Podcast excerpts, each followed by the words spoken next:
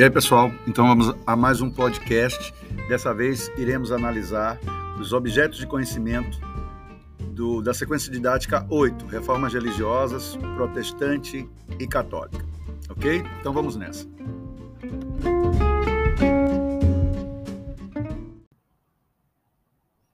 Então, o primeiro objeto de conhecimento sobre, do, do SD8 pergunta sobre as causas da reforma protestante.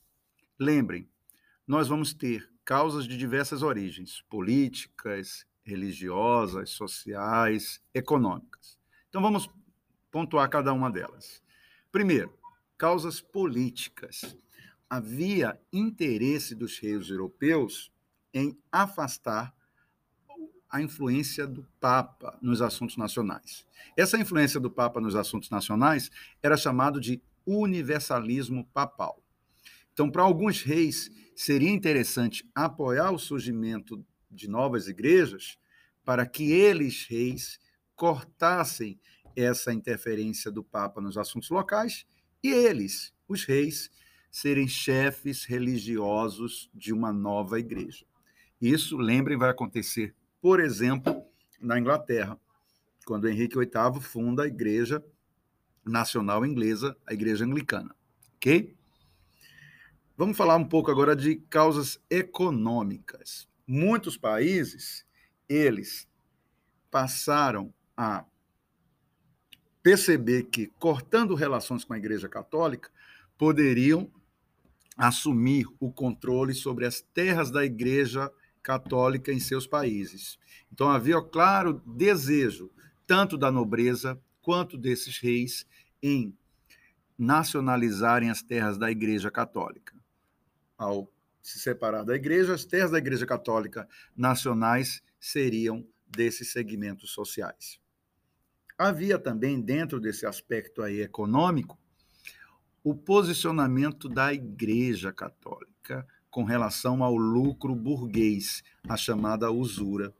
A Igreja Católica, que desenvolveu sua teoria econômica ainda em período feudal, ela criticava o lucro excessivo, os juros, essa prática da burguesia de lógico, buscar sempre o lucro, buscar desenvolvimento econômico, não era bem visto pela Igreja Católica, que desenvolveu sua teoria econômica ainda no período feudal, em que a economia era extremamente precária, baseada numa produção de alto consumo.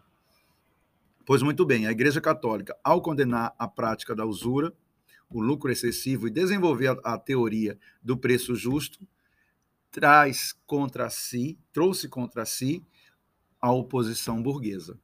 A burguesia irá apoiar também as reformas, principalmente buscando uma igreja que não condenasse suas práticas capitalistas. E vocês sabem que essa igreja surgiria durante esse processo causas sociais.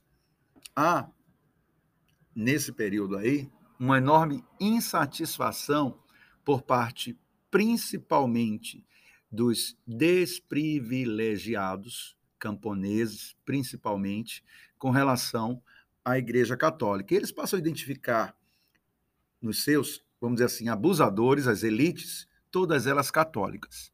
Ok? Então, há uma clara, logicamente, oposição dessas camadas contra os séculos de exploração promovidos por representantes do clero e da nobreza católicos. Então, seria evidente que a Igreja Católica, ao ter a oposição de novas igrejas, essas novas igrejas terão o apoio dessas camadas populares que secularmente foram exploradas.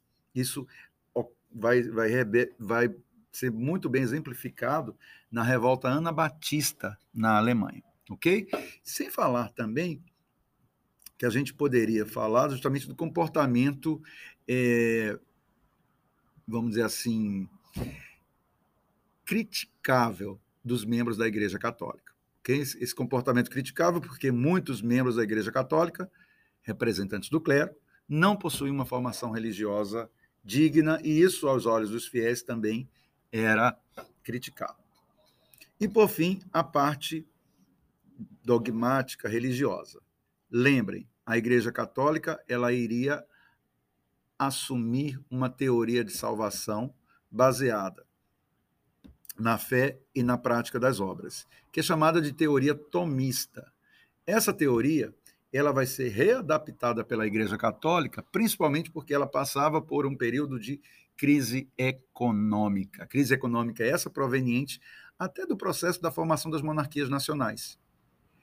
Quando os reis começam a centralizar os impostos locais e evitar que a igreja cobrasse dízimos em seu território e enviasse para Roma. Então, nesse período aí, a igreja começa a mercantilizar a fé e, utilizando-se dessa teoria de salvação, praticar essa mercantilização, vendendo indulgências, que é o perdão dos pecados, vendendo obras da igreja e até mesmo cargos, que era também chamado de simonia.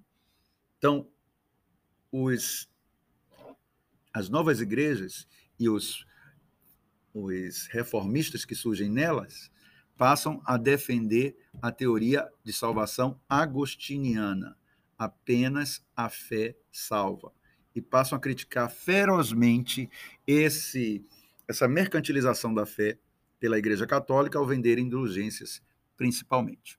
Ok? Pronto, o segundo tópico aí sobre esse assunto diz respeito aos primeiros reformadores, John Hus e John Wycliffe. Lembrem também que antes dos pró de, de, próprio John Hus e, e Wycliffe também houve Pedro Val, do movimento valdense, lá no século XII Então, esses dois aí, John Ruiz, tcheco, professor universitário da, da, em Praga, ele vai ser contra, entre outras coisas, o, do afastamento da igreja do cristianismo primitivo. Ele, além disso, desenvolve uma crítica com relação à Eucaristia. À época, apenas os membros da igreja iriam fazer justamente a Eucaristia, que é dividir o pão e o vinho na hora do culto. Ele achava que aquilo tinha que ser estendido para os demais. Além disso, ele passa a dizer que as sagradas escrituras e a própria Bíblia, elas deveriam servir como a última palavra em relação às coisas de Deus, tirando ali a supremacia do próprio Papa. É muito interessante porque o, o John Hus, ele surge ali na, na região da, da Tcheca, enfim, que faz parte do Sacro Império. E aquele, aquela região ali, mais tarde, vai ser importantíssima o discurso dele durante as reformas religiosas, a posteriori, quando surge o Lutero no próprio Sacro Império, e também para os movimentos nacionalistas. Vamos, surgirão ali vários exércitos chamados russitas, que vão buscar mais tarde a própria independência dos tchecos em relação ao Sacro Império. O John Wycliffe, ele é anterior ao John Hus e ele é inglês, professor da Universidade de Oxford. Ele, entre outras coisas, criticava também o afastamento da Igreja Católica do cristianismo primitivo, criticava a riqueza, a opulência da Igreja, ele era contra a teoria de salvação que abria espaço para a igreja cobrar indulgências, vender indulgências, melhor dizendo, o perdão dos pecados. E ele, ao se posicionar contra a igreja, ele passa a ter o apoio da monarquia inglesa. Por quê? O que é que os reis queriam? O afastamento da influência do Papa nos assuntos nacionais. Então, ele vai ter enorme é, apoio da, da, monarquia inglesa à época, porque ele verbalizava essas críticas ao Papa e isso ajudava a fortalecer a, os ingleses. Então, lembrem, Lutero não surgiu do nada. As ideias de Lutero, na verdade, elas foram sendo condensadas e inspiravam-se em vários outros pensadores que surgiram anteriormente. O movimento valdense, com Pedro Valdo, John Wycliffe, John Hus. Ok? A gente poderia até colocar aí nesse meio as ideias do Erasmo de Roterdã, que também, no, livro chamado Elogio da Loucura, faria críticas fortíssimas à igreja Erasmo de Roterdã, que é um renascentista holandês. Tá bom, pessoal? Então, o próximo tópico é sobre reforma luterana e o luteranismo. Lembrem, o berço da reforma protestante é na Alemanha, o Sacro Império Romano Germânico.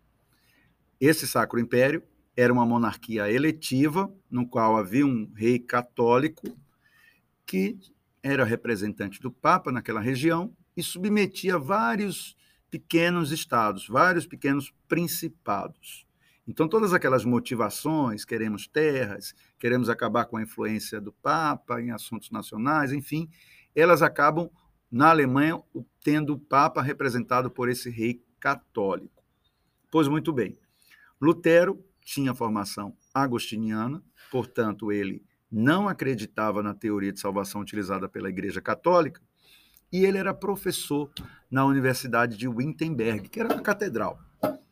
Quando a Igreja Católica, o Papa, pede para que sejam vendidos vendidas indulgências na Alemanha para arrecadar dinheiro para construir a Basílica de São Pedro, Lutero imediatamente se opõe a essa prática. Ele já tinha ido visitar Roma alguns anos antes e, e voltou insatisfeito com o que tinha visto, a vida desregrada do clero católico, enfim.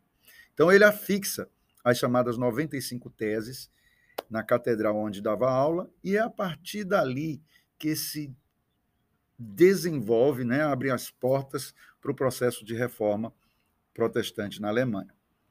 Esse processo é longo, é longo e cheio de etapas. Nós vamos ter Lutero sendo perseguido pela igreja e pelo Papa. Ele vai ser vítima de um, de um concílio religioso chamado Dieta de Worms, em 1520, e ele só não foi morto porque alguns príncipes o protegeram, e é nesse processo aí de proteção a Lutero que ele vai traduzir a Bíblia para o alemão. Lembrem que esse processo de traduzir a Bíblia para o alemão era um anseio de vários reformistas, até o Pedro Valdo no, no passado achava que as pessoas tinham que ter livre acesso à Bíblia. Só que a Bíblia não era traduzida para os idiomas nacionais. Ela estava numa língua morta, o latim. Ok? Então Lutero traduz para o alemão para que mais pessoas pudessem ter acesso à Bíblia. Pois muito bem. Outro momento que a gente pode citar são os das reformas, é, as revoltas internas dentro da, da Alemanha. Os camponeses, a partir do momento que veem a igreja sendo contestada, criam um movimento chamado Anabatista. Esse movimento, liderado por um, por um discípulo de Lutero, Thomas Mantzer, queria fazer reforma agrária nas terras da igreja. Ok? Como Lutero teve o apoio dos príncipes para se proteger da igreja, ele ficará contra essa revolta. Esses revoltados serão massacrados. Além disso, durante a década de 20 aí do século XVI, de um lado, a Alemanha estaria dividida. De um lado, nós vamos ter príncipes que apoiam Lutero, e o que, ele, que era chamado de luteranismo já, e príncipes e o rei ao lado do catolicismo. É nesse ambiente aí que esses dois grupos se digladiam. É uma guerra civil. De um lado, a Liga Smalkalden, que é a Liga dos Luteranos, e do outro lado, a Liga Católica. Outra, essas guerras elas, elas vão ter uma longa duração. Daqui a pouco a gente volta a falar sobre isso. Outras etapas importantes desse período têm a ver com as dietas de espirra de 1526 e 1529. A primeira dieta, o rei, devido a ataques externos, dá liberdade de culto para os príncipes protestantes. A Alemanha o Sacro Império vinha sendo atacado pelos turcos otomanos, eles decidiram, não, vamos pacificar e vamos lutar contra os nossos inimigos. Terminado esse conflito, em 29, na segunda dieta de Espirra, o rei proíbe o culto do protestantismo, que ele deveria ficar restrito apenas às regiões luteranizadas. É a partir daí que os príncipes escrevem um documento, contestam é, essa proibição e utilizam a palavra protestamos.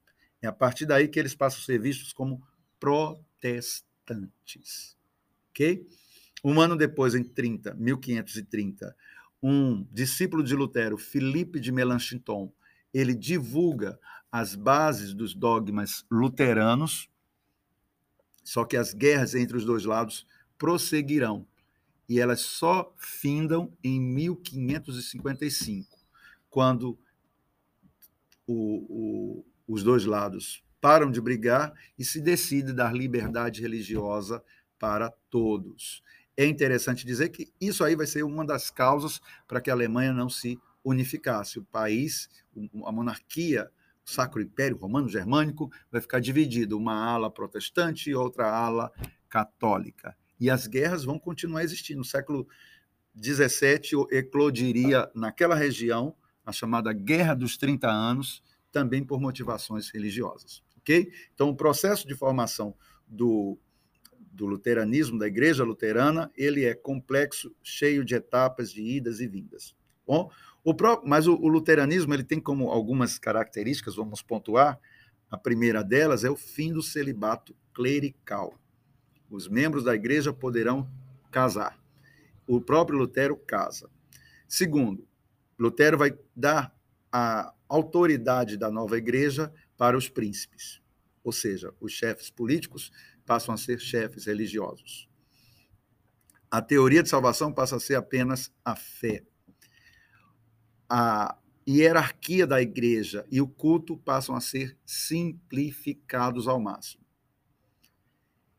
E terceiro, eles é, abolem vários é, sacramentos e deixam apenas dois: o batismo e a Eucaristia. E eles não aceitavam que na Eucaristia houvesse lá o fenômeno da transubstanciação, que é a transformação do corpo, da carne e do sangue de Cristo. Melhor dizendo, a transformação do vinho e do pão na carne e no sangue de Cristo. Eles achavam que a Eucaristia, a comunhão, servia apenas como um momento de congregar os fiéis. Ok, pessoal? Meus jovens, vamos falar um pouquinho daqui da reforma calvinista. O calvinismo ela vai ser aquela igreja que vai surgir para atender aos interesses da burguesia. Que interesses são esses? Lembrem, a burguesia surgiu numa sociedade feudal de privilégios nobres. Trabalhar nessa sociedade nunca foi visto com bons olhos. O status quo, a posição vigente numa sociedade feudal, eles dão importância a quem não trabalha, aqueles que são os donos da terra. Os trabalhadores são pessoas de segunda categoria que devem trabalhar para pagar seus impostos, seus, seus tributos. Então, essa burguesia que surge no período no finalzinho da Idade Média, na segunda parte da Idade Média, mais precisamente na Baixa Idade Média, ela surge ali numa sociedade com essas características de privilégios, de marginalização dos trabalhadores. Quando ela se torna uma classe socialmente importante em termos de riqueza, ela passa justamente a buscar seu espaço no mundo. Vocês viram isso no movimento, por exemplo, renascentista, querendo impor, a burguesia queria impor uma visão humanista, racional do mundo para se opor à igreja. Durante aí as reformas religiosas, eles, desde, como eu já falei anteriormente, desde sempre, tinham uma crítica da igreja católica com relação às suas práticas. O lucro, por exemplo, a, a chamada usura. Então, o que é que a, igre... a, a burguesia faz? Ela vai passar a apoiar igrejas que não condenassem suas práticas. Até porque a igreja, a, a burguesia se transformou numa classe rica, socialmente importante, rica, só que ela, na pirâmide do antigo regime, ela estava lá na base. Ela estava misturada com outros segmentos populares. Pois muito bem. As origens da igreja calvinista dizem respeito a o, dizem respeito a um primeiro pensador chamado Ulrich Zwingli, que na década de 20 começou a divulgar ideias ligadas à predestinação lá na Suíça. E ele se opunha, né? ele era influenciado por Lutero também, se opunha à teoria agustiniana de salvação, que a salvação estava associada à fé e a obras. Mais tarde, João Calvino, que já pregava na França, vai para essa região e adapta essa teoria da predestinação, no qual ele diz: Deus já escolheu as pessoas que serão salvas. Daí vem a questão do termo da predestinação. Os salvos já foram predestinados por Deus. Como reconhecê-los? Aí ele vai dizer: aquelas pessoas que foram bem-sucedidas através do trabalho. Então, aqueles que ficaram ricos através do trabalho são pessoas abençoadas. Então, é a partir desse momento histórico que o trabalho passa a ser valorizado, santificado, e a classe burguesa passa a ser vista como predestinada por Deus para ter a salvação. Isso é muito interessante de ser dito, porque não é só trabalhar, mas trabalhar e progredir. O, os calvinistas acreditavam piamente nesse, nesse binômio: trabalho leva à prosperidade. Pois muito bem. Alguns pensadores acreditam, e um deles, Max Weber, um sociólogo do século XIX, que os países que adotaram esse discurso protestante conseguiram desenvolvimento do capitalismo se desenvolveram, o capitalismo se desenvolveu mais facilmente nesses países que passam a acreditar que o progresso econômico estava associado à salvação. Então, uma das características básicas do calvinismo era justamente esse: buscar o lucro, sejam através de economias, seja através de uma vida comedida, seja através do investimento eles acreditavam piamente que a salvação estava associado ao lucro e ao trabalho. Isso vai permitir, segundo Max Weber, o desenvolvimento do capitalismo nesses países. Então vamos falar agora da reforma anglicana na Inglaterra. Jovens, lembrem, a reforma anglicana ela tem a ver com a dinastia Tudor, dinastia esta, que vai implementar o absolutismo na Inglaterra, e mais precisamente Henrique VIII, que é o fundador da igreja, e Elizabeth I, sua filha, que é, vamos dizer assim, a reformista, aquela que vai organizar a igreja em termos dogmáticos. Ok? Eu vou abrir um parênteses. Elizabeth não era uma estudiosa, ela apenas vai organizar, ela vai criar leis, porque na Inglaterra ela vai organizar os dogmas. Na Inglaterra, você não tem a, a reforma sendo feita por um reformador clássico, um religioso. O surgimento da igreja anglicana está associado aos reis. Henrique VIII, lembrem, a causa principal, pro, se bem que não tem causa principal, vamos falar de uma, as causas para o surgimento dessa igreja tem a ver com a cobiça pelas terras da igreja no seu país.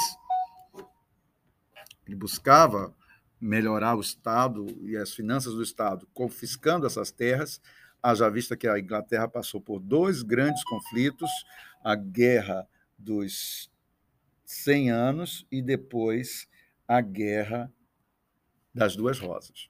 E também o fato de que ele queria se separar da esposa. Ele vai usar isso como um argumento até. Ele é casado com uma católica espanhola e ele queria se separar da mesma para, segundo o argumento, de que ela não teria dado a ele um filho homem. Ok? Então, quando Henrique VIII cria a Igreja Anglicana em 1534, através do ato de supremacia, ele apenas muda o nome. Né? Ele muda o nome da igreja, Igreja Nacional inglesa, substituindo a Igreja Católica Apostólica Romana, e casa justamente com uma de suas amantes, Ana Bolena. Criava-se ali a igreja. Pois muito bem. Depois da sua morte, nós vamos ter a disputa pelo trono sendo ocupado, é, disputado primeiro por um filho dele, que vai implementar, que teve uma formação protestante, vai implementar o protestantismo no país. Esse garoto morre cedo. Nós vamos ter depois Maria Stuart, católica, ela vai se afastar dos discursos protestantes e tenta se aproximar do Papa. E, finalmente, Elizabeth I, filha de Ana Bolena com Henrique VIII, que iria organizar essa igreja híbrida. Lembrem, o anglicanismo é uma igreja híbrida que vai ter dogmas calvinistas para atender a nobreza, a burguesia tradicional. O objetivo era incorporar aquele discurso do, da prosperidade e do trabalho como fator de salvação, para incluir a classe burguesa, e vai manter um ritual e uma hierarquia católica. A hierarquia, que diferentemente das outras igrejas protestantes era simplificado, na igreja anglicana eles vão manter uma organização hierárquica e um ritual bem católico, com toda a pompa e circunstância, ok? Então, a igreja anglicana, ela tem aí essa particularidade de ser uma igreja que vai tentar unificar o país a partir da religiosidade, oferecendo dogmas calvinistas para a burguesia e para a nobreza tradicional, mantendo a hierarquia e, e, a, e o ritual, tá bom? E lógico, lá dentro da Inglaterra surgirão correntes protestantes calvinistas, por exemplo, os puritanos, que não aceitam essa igreja híbrida e passa a ser ali um representante do calvinismo. Eu não falei no tópico anterior, calvinismo vai ganhar corpo em toda a Europa. Os calvinistas na Inglaterra vão ser chamados de puritanos, na Escócia de presbiterianos, na França de huguenotes. Onde houvesse burguesia, esse discurso de salvação calvinista prosperou. Ok, pessoal?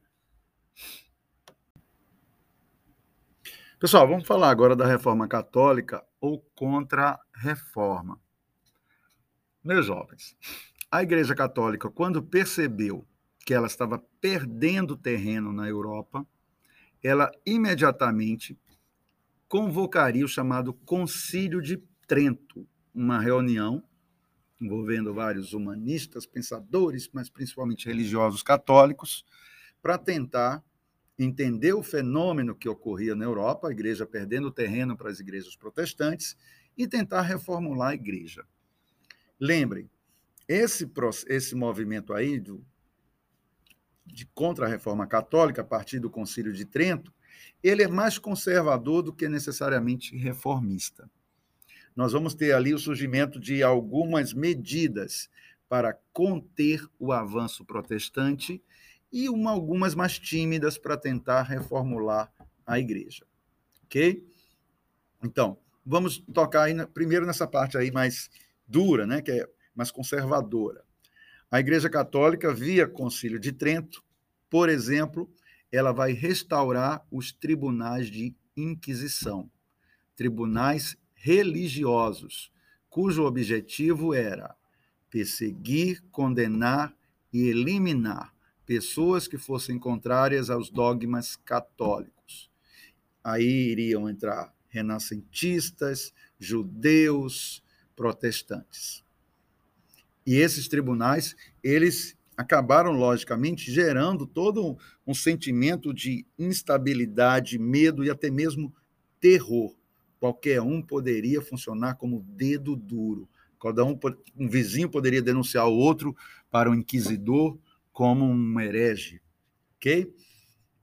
E é interessante dizer que esses tribunais, depois dos julgamentos, as pessoas eram levados para em praça pública, para praticamente ser a parte final, que era também chamados de autos da fé, onde as pessoas eram a, a, o julgamento era apresentado ao povo e que muitas vezes levava ao rito final que era as fogueiras, ok? A vítima era levada para a fogueira. Outro mecanismo extremamente duro e conservador foi a congregação do índex. A Igreja Católica vai criar uma lista de livros proibidos aos cristãos, aos católicos. Então, era uma tentativa de evitar a rápida proliferação de obras que criticassem a igreja. Lembrem que nesse período, é desse período aí que surgiu a imprensa, a imprensa que facilitou a divulgação das obras renascentistas, a imprensa que estava facilitando a impressão de Bíblias traduzidas para os idiomas nacionais. Então, a igreja vai criar anualmente listas de livros proibidos para que os cristãos não os lessem. E isso aí vai incentivar também a queima de livros que fossem contrários aos dogmas católicos. Uma clara é uma clara medida de censura aos críticos da igreja, fazendo aí justamente essa proibição a determinados livros. A Igreja Católica ela também irá reconhecer uma congregação que surgiu na Espanha, a chamada Companhia de Jesus, que agia principalmente na catequese e na educação. Os jesuítas tinham uma, uma hierarquia e uma organização bastante militarizada, mas eles se colocavam como soldados de Deus subservientes ao Papa. Então, eles vão agir e muito, como eu já falei, na educação e na catequese, vão ser responsáveis, por exemplo, por trazer de volta do Sacro Império algumas pessoas que tinham se convertido ao luteranismo. Eles chegam a recuperar essas pessoas, algumas casas, mas tiveram uma atuação importante, principalmente no Novo Mundo, nas Américas. Coube aos jesuítas participar do processo de colonização ao lado das monarquias ibéricas, e a ação deles aqui na América foi muito ligado à evangelização dos índios, a conversão dos índios ao cristianismo, amansar os índios, evitar que os índios, ah, evitar não, mas fazer com que os índios contribuíssem com o processo colonizatório, ok? Os jesuítas muitas vezes eles apoiavam a catequese dos índios, a salvação dos índios e os defendia da escravidão. Eles achavam que os índios não deveriam ser é, escravizados porque eram pessoas puras, inocentes, que não tiveram acesso ao, ao, à palavra católica, enfim. Diferentemente do posicionamento que eles terão contra os povos africanos. Então, os jesuítas achavam que ah, os africanos, os, os negros que vieram para o Brasil escravizados, eles tinham na escravidão uma maneira de espiar por seus pecados, suas escolhas erradas, já que eles mantinham o culto aos seus deuses ancestrais, na figura lá dos orixás, ou então tinham aderido ao muçulmanismo. Então, eles achavam que a escravidão era uma maneira dos africanos espiarem por seus pecados. Então, os jesuítas eles tiveram participação na colonização e tem muito a ver justamente aí com a contra-reforma, quando essa companhia foi reconhecida pelos religiosos no Concílio de Trento. No mais, ela foi, é, continuando aí com as medidas conservadoras, ela vai manter a Bíblia no latim como a única possível, é a chamada Vulgata, traduzida no século VI por São Jerônimo. Ela, a Companhia de, a Companhia de Jesus não, o Concílio de Trento, eles irão manter o discurso de que o Papa é a última palavra quando se falar de Deus e de Jesus, está no topo da pirâmide religiosa, autoridade sobre toda a cristandade, seria o Papa. Eles mantêm o celibato clerical, os membros da igreja não podem casar, ao mesmo tempo em que eles irão manter a, o dogma da salvação, fé e obras. Ok? Porém, eles proíbem a venda das indulgências. Eles, eles pelo menos moralizam isso. Eles proíbem a venda de, de indulgências. E outra ação mora, moralizadora foi justamente a, a criação de seminários para formar um clero mais decente, que não tivesse, tivesse, melhor dizendo, formação religiosa e tivessem práticas condizentes com os anseios do, dos fiéis. Okay? Então, esse movimento, a contra-reforma, ela, como eu já falei, vai ser mais conservador do que reformista. De reformista a gente vai ter isso. Eles vão acabar com a venda de indulgências, mas mantém, né? mantém o dogma de que só a fé e obras é, levam aos céus, mas eles proíbem a venda de indulgências. E criam aí seminários, tá bom?